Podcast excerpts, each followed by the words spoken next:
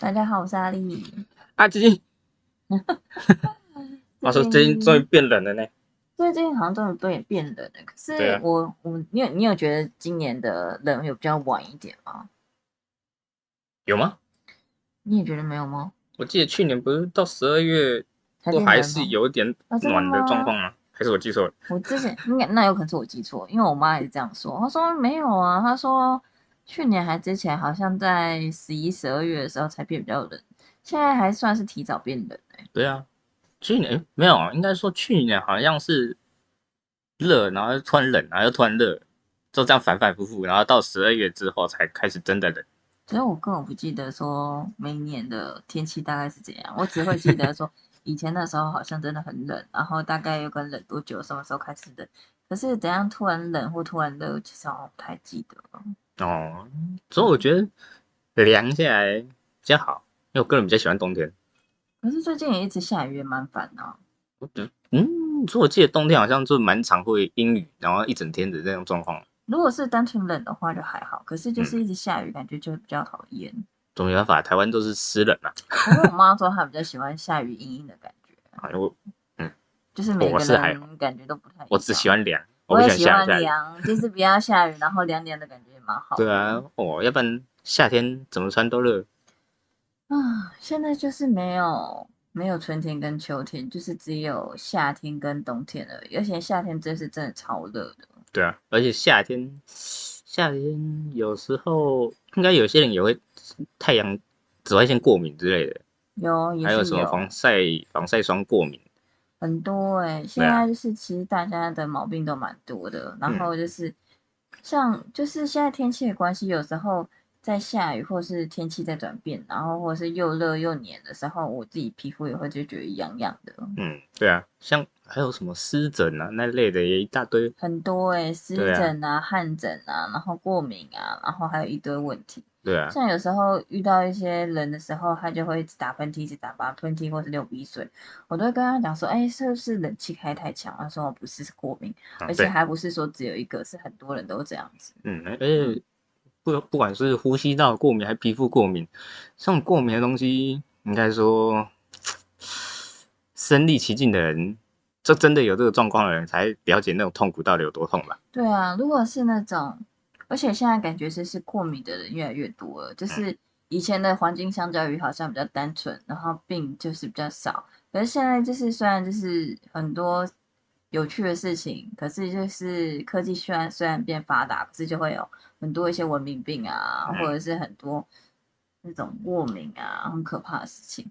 像有些轻症的话，就是有可能哪里痒痒啊，或者是打喷嚏；严重的话，有可能就还会死掉。对啊，就像我之前，呃，我有一次感冒，我去耳鼻喉科，就医生说，诶，我看你鼻子有点过敏，有点塞住，好，我帮你喷点药。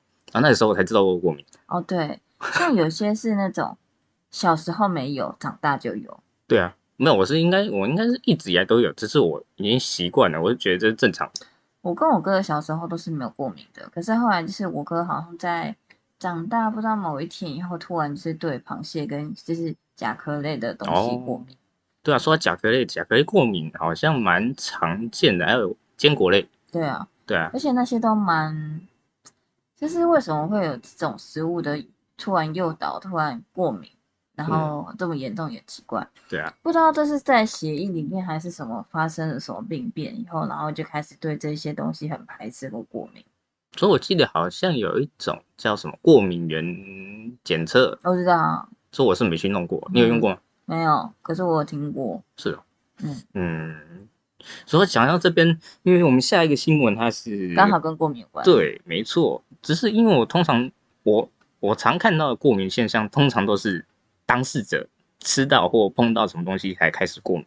嗯像这个像这个新闻，它就比较奇特一点，它就是她跟男朋友接吻，结果她男朋友在约会前有吃虾仁炒饭，嗯哼结果女生隔一天起来，她嘴唇直接肿成香肠香肠嘴。对啊，对啊，我就觉得这个新闻还蛮颠覆我之前的认知的。就是以为好像一定要吃进去，然后才会那个，可是后来她竟然是她对方男朋友吃到，然后呢接吻，然后感觉就是很微量很微量，然后竟然也造成她过敏。对啊，就因为通常说当事者吃到才会比较严重，所以这个应该就是人家说的杀人不着痕迹。对啊，暗杀法。对啊，就是说，如果你真的知道说对对方，不能乱讲话，我没有在教到什么，反正就是觉得也是蛮厉害的。就是说，如果你知道对方过敏什么，然后就是像我之前看过一部电影，就是类似这样讲婆媳问题的，一个是茱莉亚·罗伯兹吧，没有记错的话。哎，什么？不是茱莉亚·公子，还是那个什么翘臀真？管他的，反正就是其中一个外国女明星她演的电影，然后是在讲公婆婆媳的。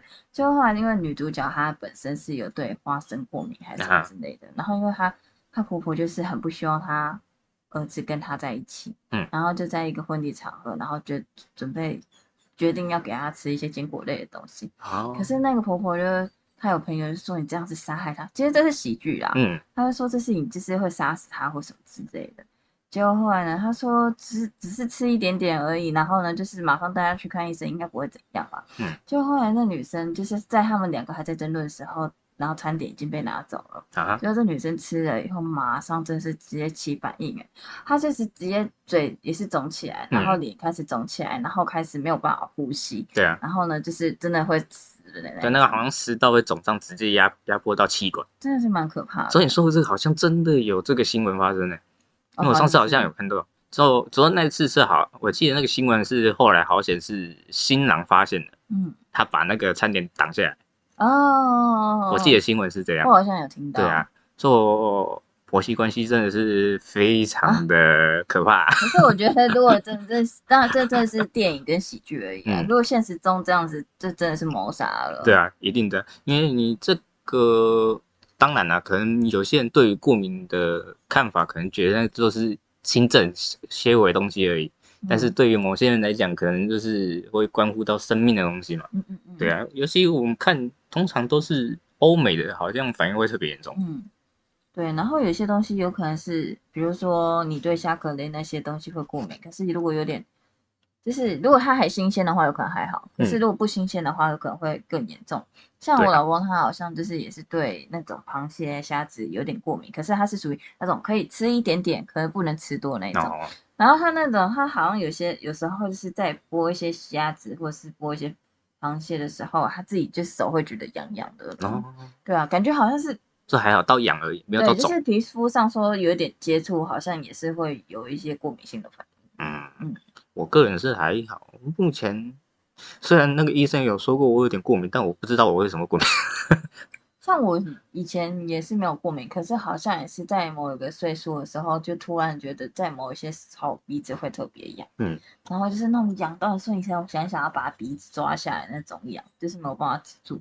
你说痒，因为我只是单纯的塞住，不是痒，我是那种整个鼻子就觉得很痒，可是怎么揉怎么去做都没有办法，就是有可能稍微冰敷会有点缓和，可是实际上好像只能慢慢等它不痒而已。那你这样听起来你的比我还严重，因为会痒的，因为会痒的话真的是蛮蛮不爽的。对，就是可是这很少发生啊，就是少少到就是我可能不太确定说到底是。什么因素发生？可是我也没有特别去看医生，就对，因为他也没有很常出现。对啊，因为像我像这种状况，我个人都比较迟钝一点，因为通常都觉得我已经习惯，我觉得这是正常的东西。嗯，像我蛮常有时候看医生，医生说这边会不会不舒服？我说嗯，还好啊，习惯了。医生说啊，习惯了。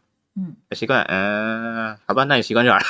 对，因为其实就是每个人耐受度不太一样。对啊，像我之前去照 X 光。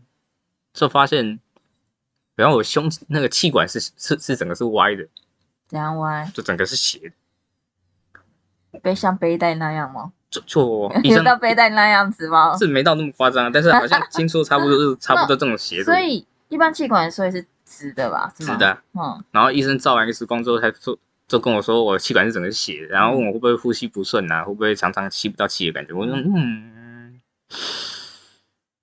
还好。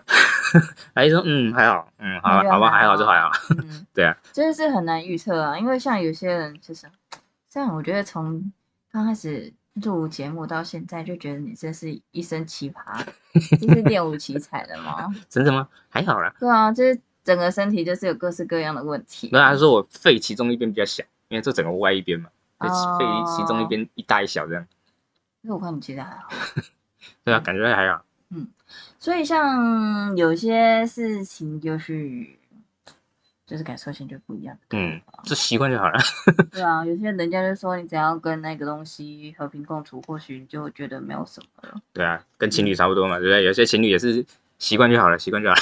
对，可是就是你到头来发现都是一切都是一个骗局的时候，就是也是蛮可怕的。哎，也是啦，这毕竟有时候突然严重起来，或者突然被揭穿的感觉，就就是你当听到一些事实的时候，你是有一点没有办法，就是脑袋有可能一下子没有办法转过来的。嗯，有可能啊。就是有可能说，你明明就觉得说你已经认知自己是一个男性三十几三十几年，然后突然嗯某一天你妈跟你讲说，其实你是个女的，嗯，你只是长了一根，对，只是长出了一根，其实是你是女的。就我觉得身体身体的状况应该比较少吧。不知道啊，这只是举例啊。如果突然跟我跟我讲的时候，我会就说嗯你在说什么啊、应该说，可是然后他又再拿拿出一些证据说，其实这是这是也是女生的证明，什么什么之类的。我觉得这种这这真的会蛮困惑的。对啊，就是你有点会啊？什么 我？啊，嗯，就是昨晚就是一个嘛，看下面，嗯，翻一下。就，是怎么可能？就是对啊，就是人家不是就是讲说自己会有一些什么认知的障碍，或者是认知的什么协调错对啊。觉之类的。主要单纯被骗的话，嗯。就会有一种背叛感吧。哦，对啊，不知道哎、突然讲到这个，也就是说，嗯，到底要不要告诉你事实？哦，不告诉你事实，就感觉像在隐瞒你；然嗯，后告诉你事实的话，你就会觉得说，哎、你为什么要告诉我这个？这好像好像都是出轨的老套路哦，对不对？嗯，这跟出轨又有差不多啊，就是我已经不爱你了，但是我不跟不敢跟你讲，对不对？然后旁边有一个心仪的女生，啊，我就跟她在一起，但是我不能跟她说我还有你，啊，可是我就觉得说，还是像情侣这种事情的时候啊，我真是还是觉得要讲清楚、说明白。当然了，可一定还像这种，生理事情，或者是一个比如说，啊、其实我不是你爸妈，我是我是在路边领养你的，哦，这这些事情到底有需要说出来吗？我觉得你先看你个人的观感，你如果是你的话，你会说出来吗？我会说，我会说，你会从小就跟他说，还是说等他长大再跟他说？我会，嗯，该怎么讲？我应该说会跟他讲这件事情，但是我不会过多关心这件事，因为有时候你这个东西，太深入吗？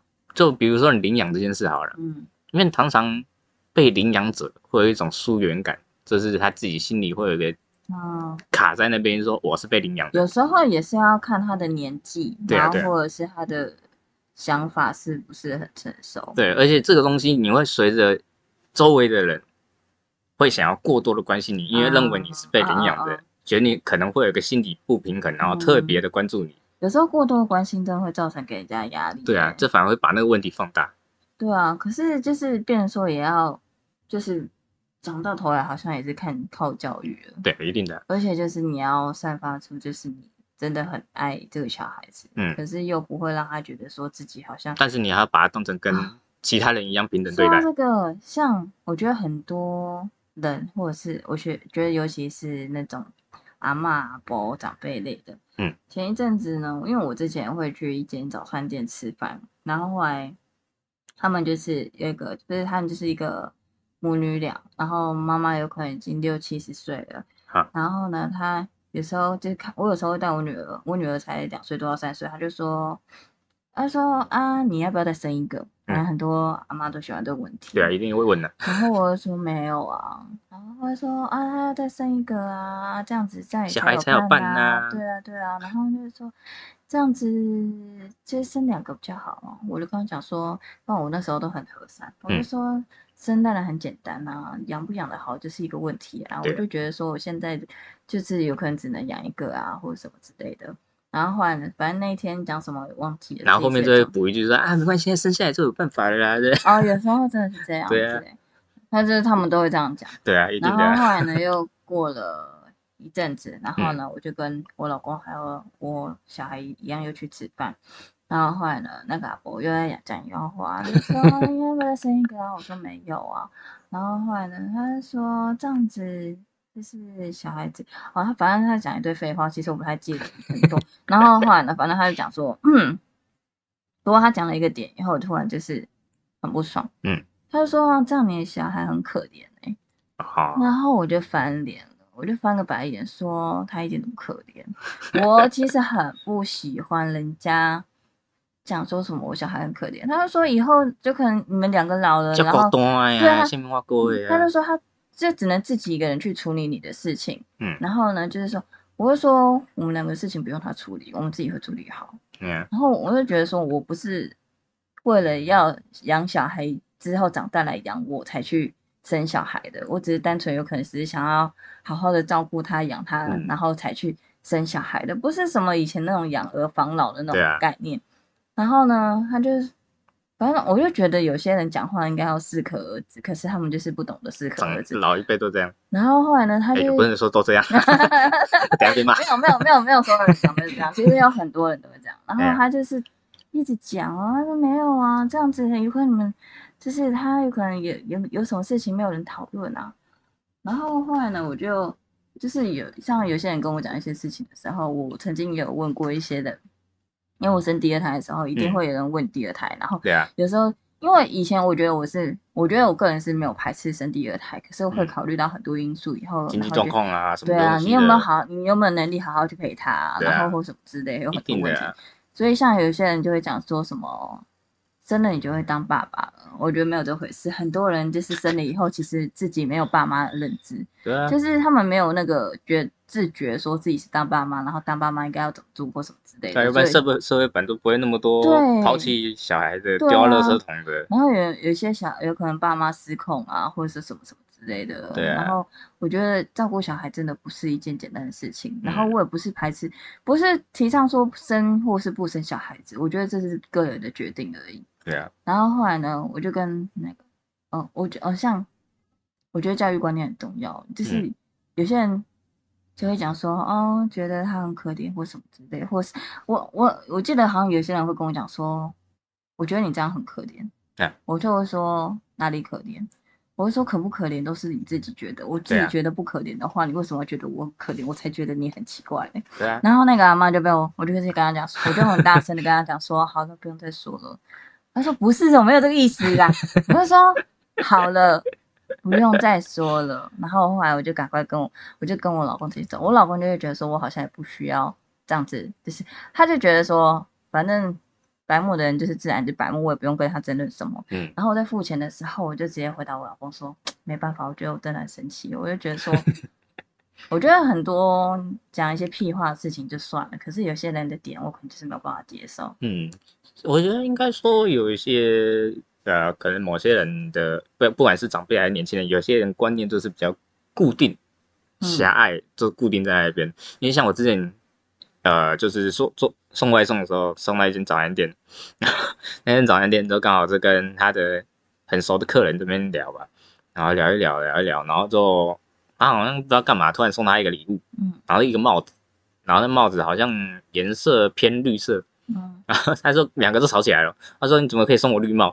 啊，说为了绿帽这些东西吵起来。然后那个人送他只是单纯看那个颜色是好看的，哦就可能不是纯绿没。有其他的意思啊。对，就是可能他就这也不是那种纯绿色或亮绿色，他就是有点颜色偏绿色。他是然后那个老板娘就跟他吵起来了，我觉得哦，而且吵得不行，就是吵吵得蛮凶的、哦。所以我觉得就是像每个人的立场跟想法有不同，没错。可是嗯当对方有可能想不想聊，就是我可能已经摆明了说我不想要聊了，对啊，你其实就可以不用再讲下去了。我可我可以尊重你以前的想法，嗯可，是你有你没有必要去洗脑我要去接受你的想法。对啊。对因为像这种，应该说同理心，有些人我记得之前好像不知道看哪个人在分享一本书，然后最后讲到同理心其实某种程度上是自私的，啊，因为你是以你的感受去限制别人，对你觉得说你应该要这样子才会比较好啊的这种，甚至是出自于你的自自私，其实很多的观念想法，我们都会觉得说，哦，我都是为了你好。对。可是其实就是你单纯个人的想法，你有问，你有去询问说对方真的是喜欢这样子的吗？对啊。所以我觉得我年轻的时候当然也会有这迷失啊，我就会觉得说，哦，我叫你不要抽烟，当然是为了你好啊，你为什么不听我说呢？对啊。我们当然知道说做很多事情都很简单啊，可是呢，就是我们。有自己的选择，也有自己的问题跟抒发，可是不是说你你觉得你你的想法对我好，就是我觉得我真的这样子就很好。这样有什么？我觉得这有点又会牵扯到一些现在在讲的一些什么辱华啊，或是政治正确、政治不正确的问题啊。还好啦，还好，因为我觉得这个你比较直观的想象，你就大家回想一下，我们做小孩的时候，是不是常常爸妈会跟你讲，你应该做什么做什么，我这样是为了你好。嗯，你们你们回想一下，你们当初小孩子的心理感受，你就知道说，这样的感觉是很差的。嗯嗯嗯，对，是没错。可是像有时候小孩子，我觉得有时候就是一个循环，或者是一个历史重演。今天小孩子真的是，我觉得我我自自在认知，我觉得我在小时候到长大，我觉得小孩子有时候就是对于一些话没有办法理解，他是真的在脑袋上有可能发展或什么认知没有办法突破。所以像很多事情，在你长大的社会体悟上。有一些经验以后，你就会慢慢认知到跟体悟到说，哦，原来当时爸妈讲的话是，或者是那些长辈讲的话是那样子。对啊。所以像我，像我女儿现在就可能两岁，两岁多到三岁，然后你自然也会跟她讲说，什么事情是可以，什么事情是不行的。可是她就会觉得说不会啦，或者是什么的，然后你就会觉得说，我也是为了你好，然后可是他就是没有办法理解。对啊，这心理状况。跟当时应该说什么？嗯，就是只有自己才知道他那个时候当初他在想要什么，他想要干什么，就是，但是外旁旁人来看的话，就觉得说，你等一下做这件事情，你一定会受伤。对，肯定的。对，但当时他自己肯定是不知道。对啊，然后我跟他讲说，你不要踩在那个布上，你等下就滑倒。对啊。不会啦，就马上跌倒，然后那边哭，我说我已经跟你讲过了，然后你就不相信。可是就是我觉得有时候爸妈，嗯，我觉得有可能就是每个小孩到青年轻人到现在长大，就是一个必经之路。对反正。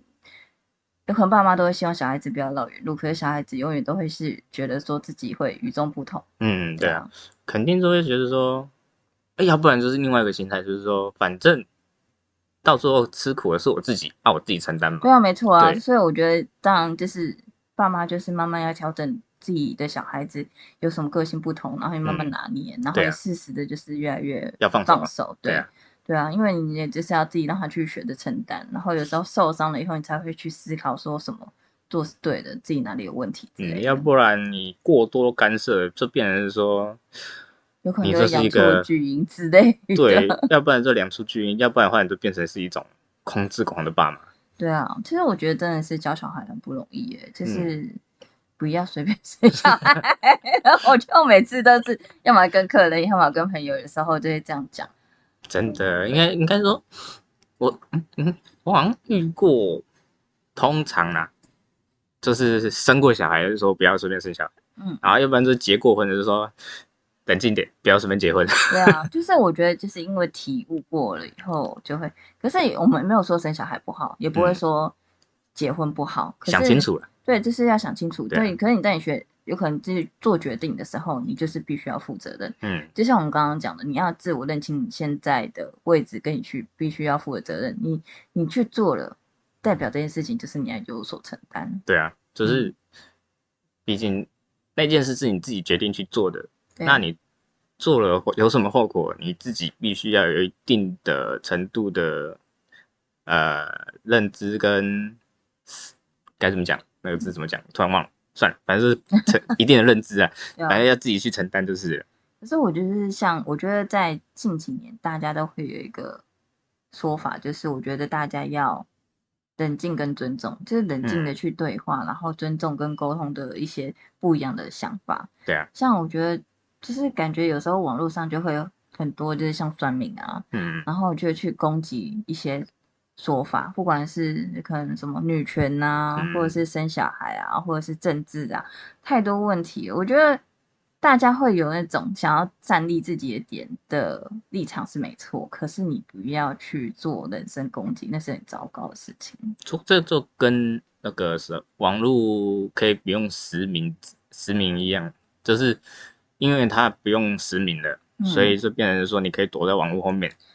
啊，说出一些不负责任的话，其实我真的觉得很糟糕哎。对啊，就是因为这样子，所以才会有网络上的霸凌产生，然后呢，就是造成有些人有有可能轻则是忧郁症，重则有可能有些人想不开，然后就是这么走了。对啊，因为像你这种科技的东西，因为你科技的东西一直不断创新，你不断创新的东西，你法规都跟不上。嗯，所以你科技要怎么运用，完全取自于个人。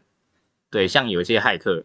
他可能想要到你的个资，他有一大堆方法可以考，一一大堆方法可以到。对啊，说到骇客，我觉得我们现在就要讲一下下一个新闻。嗯，有一个新闻就是说，他跟女友在一起四年，突然发现这一切都是个局。哎呦，有一个外国男子在分享，在网络上分享他交了一个四年的女朋友，然后呢，是因为某一些关系，他他就是他前女友的。女呃前女友的闺蜜爆料以后，才发现说他们的相遇其实都是他那个女生安排好的。可是我觉得我看到这个时候，我真的觉得非常的算是经典吧，或者是觉得非常的也很就是戏剧化。我只能觉得说，这女的真的很飒她呢。然后我也觉得女的超屌的，因为我觉得这件事情不是每个人都办得到。对啊，因为他内容细节是讲说，这个男生说他在六年前的时候。因为他本身是一个模特，嗯，然后呢，他的前女友在 IG 滑到他的照片以后，就对他产生疯狂的迷恋，然后说他的那个前女友就开始看他的现实动态呀，然后知道说这个男的有一天要去拿他的智慧手表，然后他说他就决定去那个地方堵他，然后他说到他们同时到店，就是同时在店家的时候，他的前女友就成功害进那个男生的智慧型手表哦，是哦，然后我就觉得他超屌，他。哦，应该讲一下他职业是什么？他好像是前苹果公司的工程师。对对对，对，好像是这样。对啦，也是啊，也不是说随便一个女生好像可以当。他就是呃前苹果，他对他就在苹果公司当工程师，现在应该是没有在那里了。对，他就说他就是已经就是把他害进，然后就是瞄准他的定位系统。从那一天之后，他那个前女友就天天追踪那个男子的行踪。然后他那女友就是时不时做出一些偶然出现在他周遭，就觉得他的记忆里面就时不时说，哎，有好像这么巧，这女生好像就是就是你们有一个缘分的存在。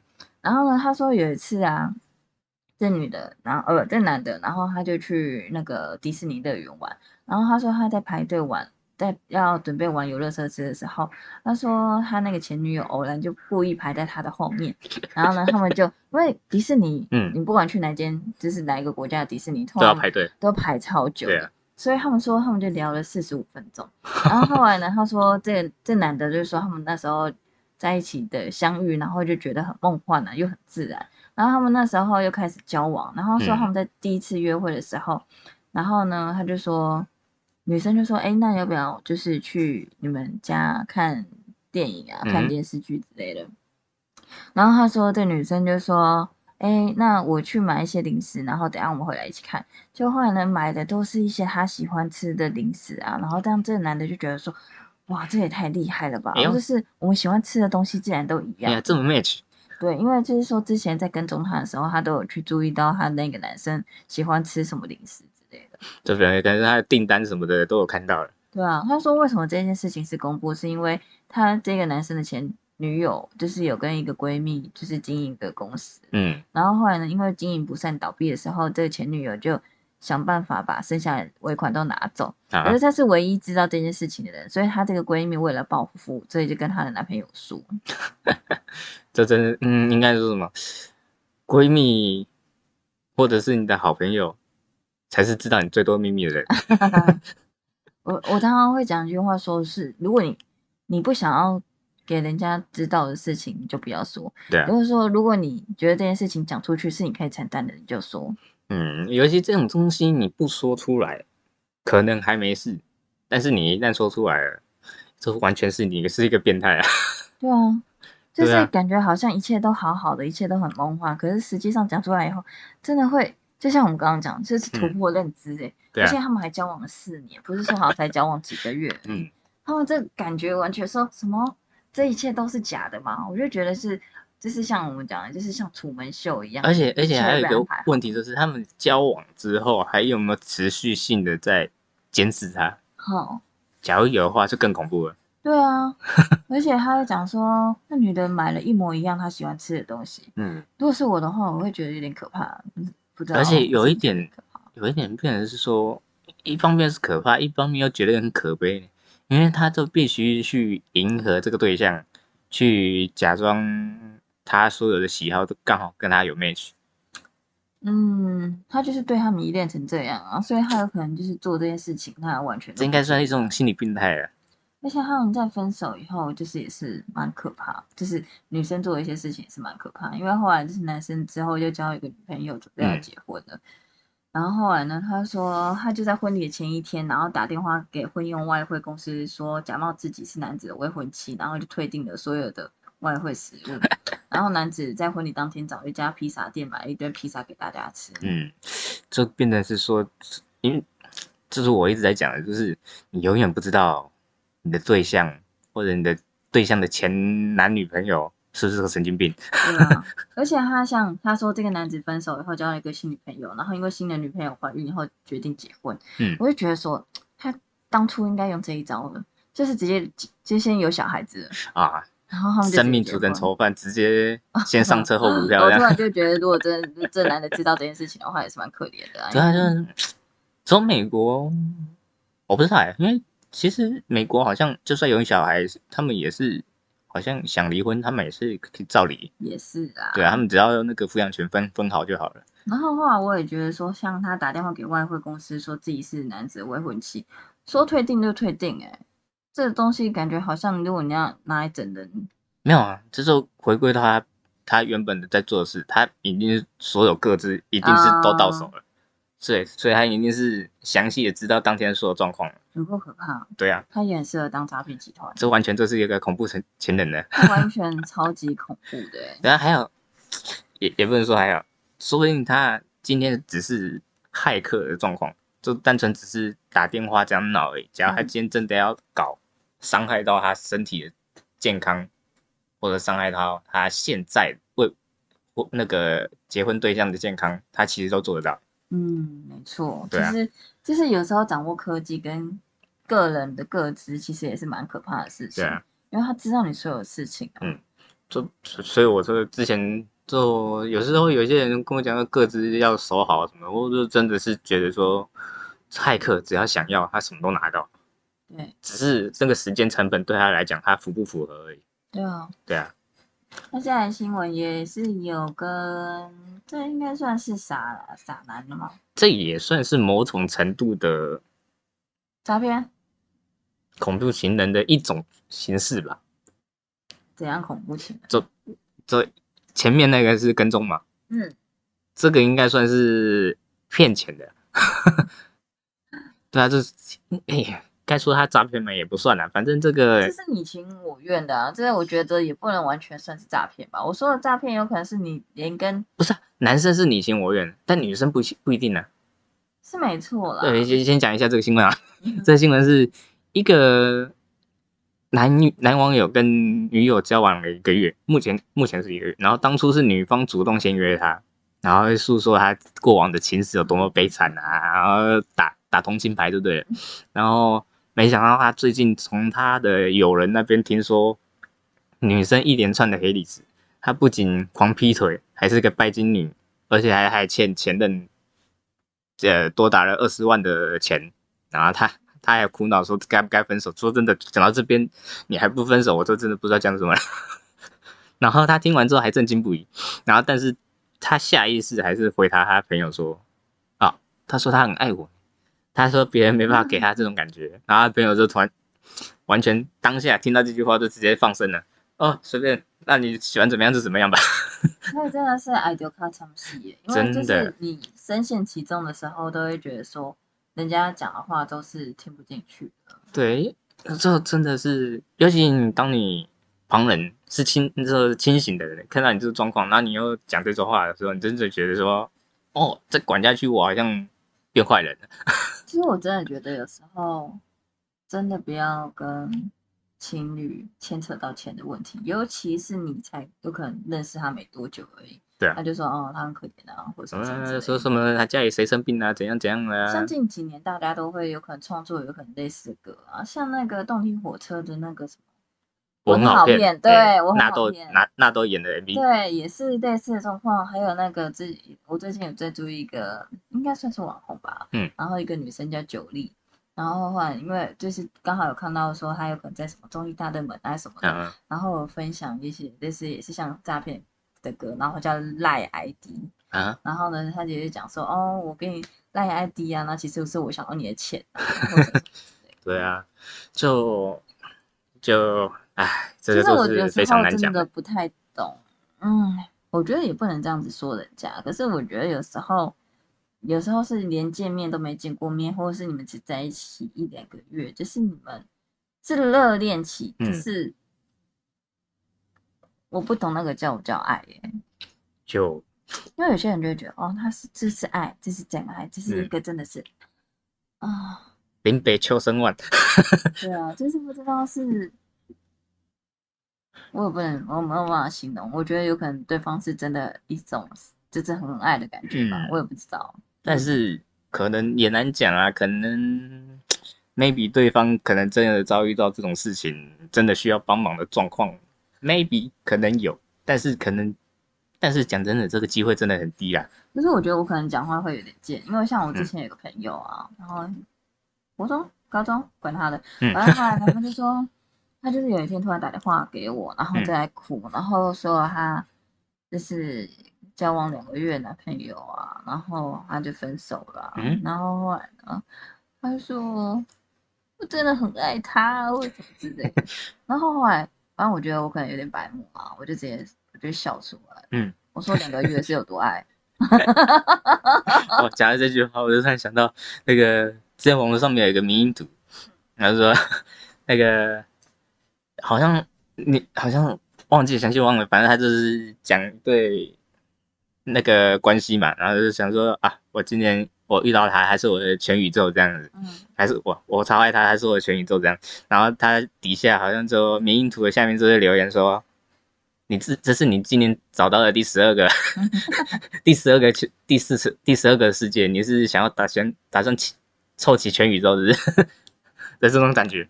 就是有时候就是理性跟感性啊，有时候晕船了，就是就觉得说哇，就是嗯，就是我人生中就是我的唯一呀、或者什么什么之类的。对啊，也难讲，因为毕竟你已经就是热，就是冲昏头了，因为那个时候已经完全没有理性可言了。对啊，对啊，这个时候就啊，因为你已经没有理性了，你难保对方没有理性，你知道吗？假如对方只是单纯的想骗你，嗯，等你冲昏头了，他是超好骗的而且有些就是真的就是，就算你被骗光哦，他还是相信他是无辜的。啊。对，就是有时候一个人被啊，就是对我的原谅你就不要太认真了。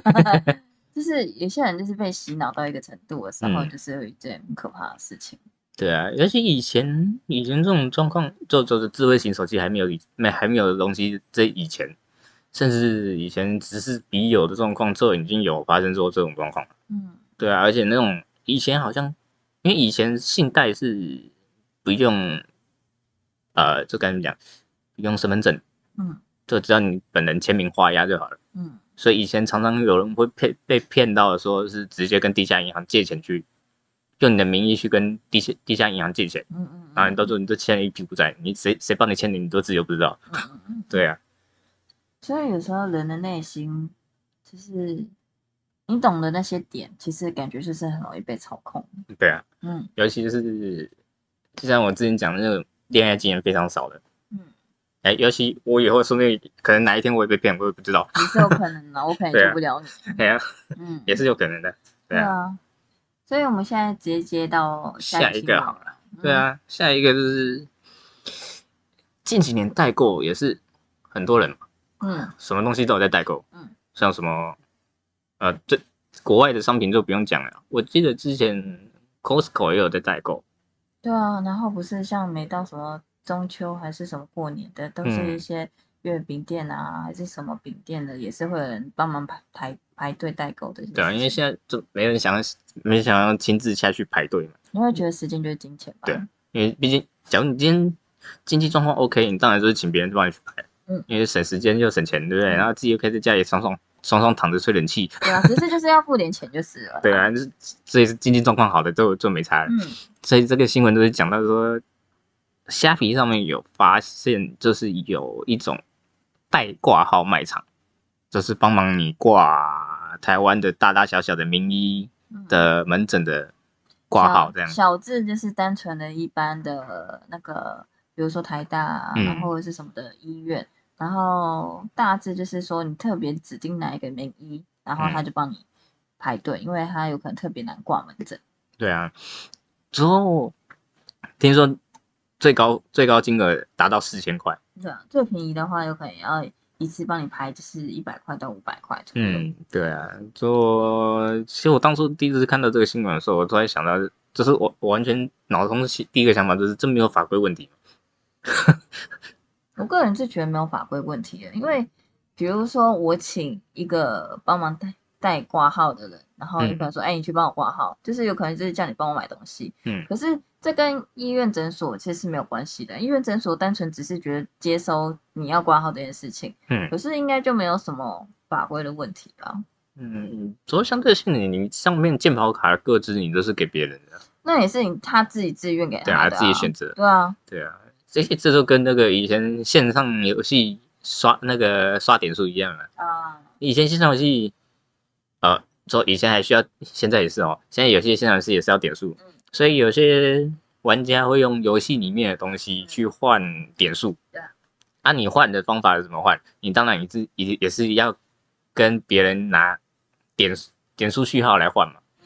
像我之前玩游线上游戏的时候，我我有被骗过。我也有被骗过，对啊，我感超感的，我也觉得超感的，我打了老半天的宝，我真的觉得很不爽哎、对啊打了老半天的宝，然后被人家骗走。我操！哦，这真的是虚，这信任性，而且这种东西你也找不到人，对然后他说消失就消失，不理你就不对，马上下线的。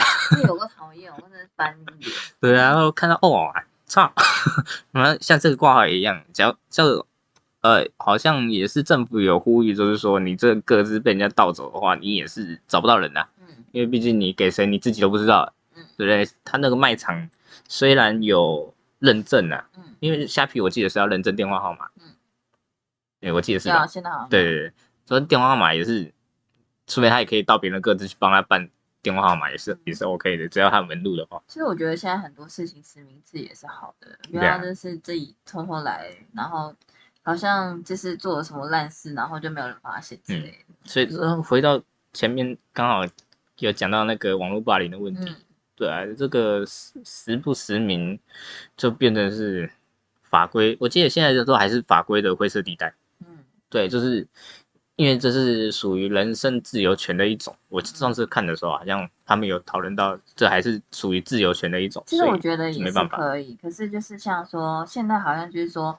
比如说你言论是攻击人家的话，嗯，其实如果你去报警的话，他还是可以追到的，对啊，对，之后之后他们网络伺服器是还可以是嗯还可以追到的，但是你不能就是强制实实名。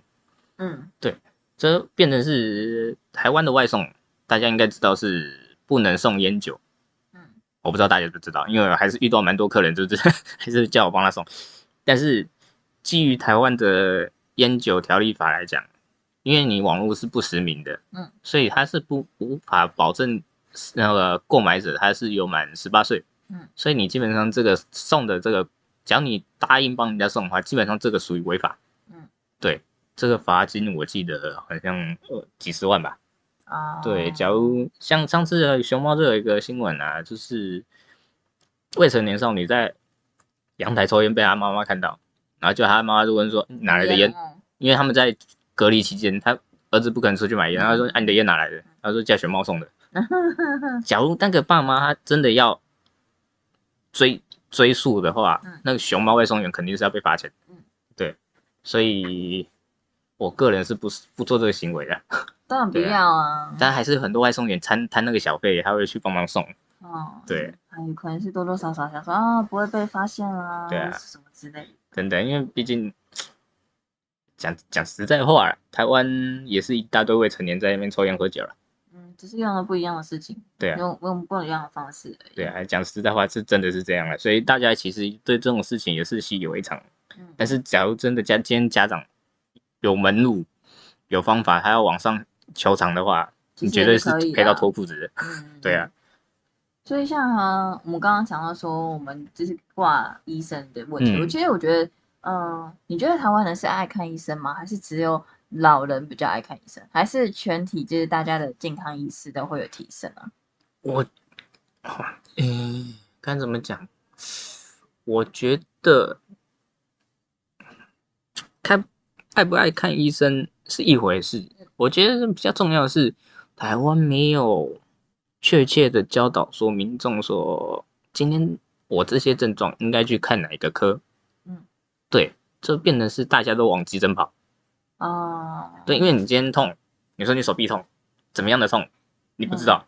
可是也有人讲说，如果你就是不知道这里哪里有问题的话，你就是先去加加医科，哦，加医科的话有可能是给你一些初步的诊断，然后再嗯跟你讲说你应该去怎么做之类的。哦，加主要相对的加医科就比较少人知道了，嗯嗯，大家都基本上都还是往急诊跑，对啊，就变成是你看到急诊坐一大排，就在那边哎哦就挺哎哦安诺哎哎医生你好啊喂，对啊，或者是有些人就是会网络上先搜寻一下会什么，可是我觉得网络不知道为什么哎、你嗯只要，我觉得现在很多不管是新闻或是各式各样的呃地方有资讯的地方，他们的嗯。标题都会很耸动，对。啊，像是有可能你就会打说哦，那腰突然刺刺痛、闷闷痛，然后还上网癌搜症，对对对，癌症，然后你眼睛那里痛，癌症，然后或者是我会有点不舒服，癌症，什么都是癌症。我就觉得看到这些新闻，你真的觉得害怕到，你是想说自己该不会真的怎样吧？对啊可，是有可能去个诊所，有他说哦没事的啊，这只是有可能有点，你有可能有点息肉啊，割掉就好了，嗯或者是说哦你只是有点胀气啊，是没事。对啊，可是网络上不知道为什么搜寻的时候，大家是会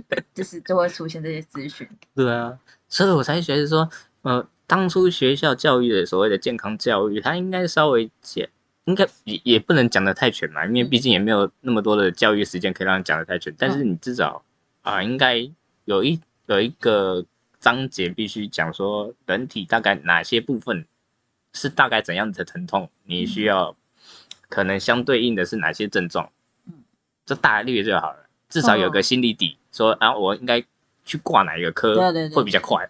或者是说你有可能有什么问题就去挂哪科啊，然后对什么的。就不会可是我觉得有变得说时候学生就是不想听啊，就觉得啊一定的啦。哦好无聊课，我不想听啊，一定的啦，这一定的，但至少会有一个，印象啊，呃，应该说有一个东西可以找。嗯，之后你至少可以找到那个表，嗯，对，就可能放个表在网络上或干嘛的，因为毕竟现在大家都有网络嘛，嗯。就可能大家可以有个资讯说，哦，我先症状符合嗯，那我可以去挂哪一些科，嗯，对，而不是大家都一一一窝蜂往急诊跑，变成嗯。是大家堵在那边，像如果你身体不舒服的话，嗯。你是属于那种你一不舒服然后就去看医生，还是你是属于那种哦我忍了很久，然后真痛到不行，然后你再去看医生那种？哎、我会看我会看我今天是多么不舒服。所以你是会算是等到不行再去？有没有啊？我就就是我今天，假如真的是这一般的不舒服，我可能看状况。假如今天啊医生刚好医院没开，嗯啊我就等到隔天嘛。哦，对啊，假如今天真的是不舒服到极致，那我就直接去急诊。哦，对，那你也是看状况，就是其实应该就是觉得不对劲，你就会去看医生。对，但相对性就是像像讲到我刚刚前面讲的，因为我不知道哪里不舒服的话，嗯那我就会去急诊。假如我之前知道自己哪里不舒服，比如说肠胃，嗯那我就去小儿科就好了。嗯，也就是说小儿科诊所去看一看就好。嗯，对啊，像有些人就是会那种哦，冷到真的是快不行的时候就去看，就是有些嗯已经到很严重了。有啊，我之前刚好就在也有也是我感冒去看病的时候，在小儿科诊所，然后那个医生就帮人家做检查，检查检查，就前面几个那个病患，他检查到直接昏下昏倒，倒在诊所里面，嗯。然后医生医生医生叫护士进来，然后就把他扶到椅子上，然后这样子，然后让他休息一下，然后他休息完，哎醒醒来了，然后医生问他说要不要叫救护车，然后说不要不要不要不要不要不要，然后就站起来走没两步又晕倒。啊好，然后到最后医生就真的受不了，他就说：“你现在这个状况，我一定要叫救护车，我不能让你走出我诊间。嗯，对，因为走出这我的诊间，到时候发生什么事，变成是我的责任。对啊，然后那女的还是依旧在那边坚持说：“我不要，不要，不要。对啊，对，对啊，就是会有这种这类型，对不对？然后呢，就是就是那种有些就是像你讲的，就是完全就是不去，然后有些人就是真的拖到不行的时候会嗯去。像我们今天大概是最后一个新闻，他是这样讲说，国外有一名女生、女子，然后眼睛卡了二十三片的隐形眼镜，然后呢痛到不行，然后才去看医生。然后呢，他就说这这名女子大概五十岁左右，嗯。然后某天因为眼睛不舒服，然后就赶快去医院检查，因为她后来视力的严重快速衰衰退，然后然后后来医生检查以后才发现她眼睛卡了隐形眼镜，卡了隐形眼镜就算了，就跟嗯。单纯黏着，然后拿不出来，而他一一拨下来，然后再数的时候竟然有二十三片。是哟，他说为什么会就是连了二三片呢？他说因为是这个女患者啊，然后睡前的时候她是会忘记拆隐形眼镜的，然后隔哦天就是忘记以后就会发现，哎、隐形眼镜不见了，然后她再继续戴上，然后她就是我看到影片，我真的觉得恶心到爆，因为他后来因为就是大概陆续就是嗯一个长达一个月左右的时间，所以他的隐形眼镜就不知道是细菌还是什么东西的，他的隐形眼镜就变绿色的，可能有已经有些脓了之类的。对，然后后来他就是我那个影片都有个的，他是这样是他的他的隐形眼镜就是真的在眼球上方，他不是眼球的正中央，嗯。然后他就是这样子，医生就是拿那个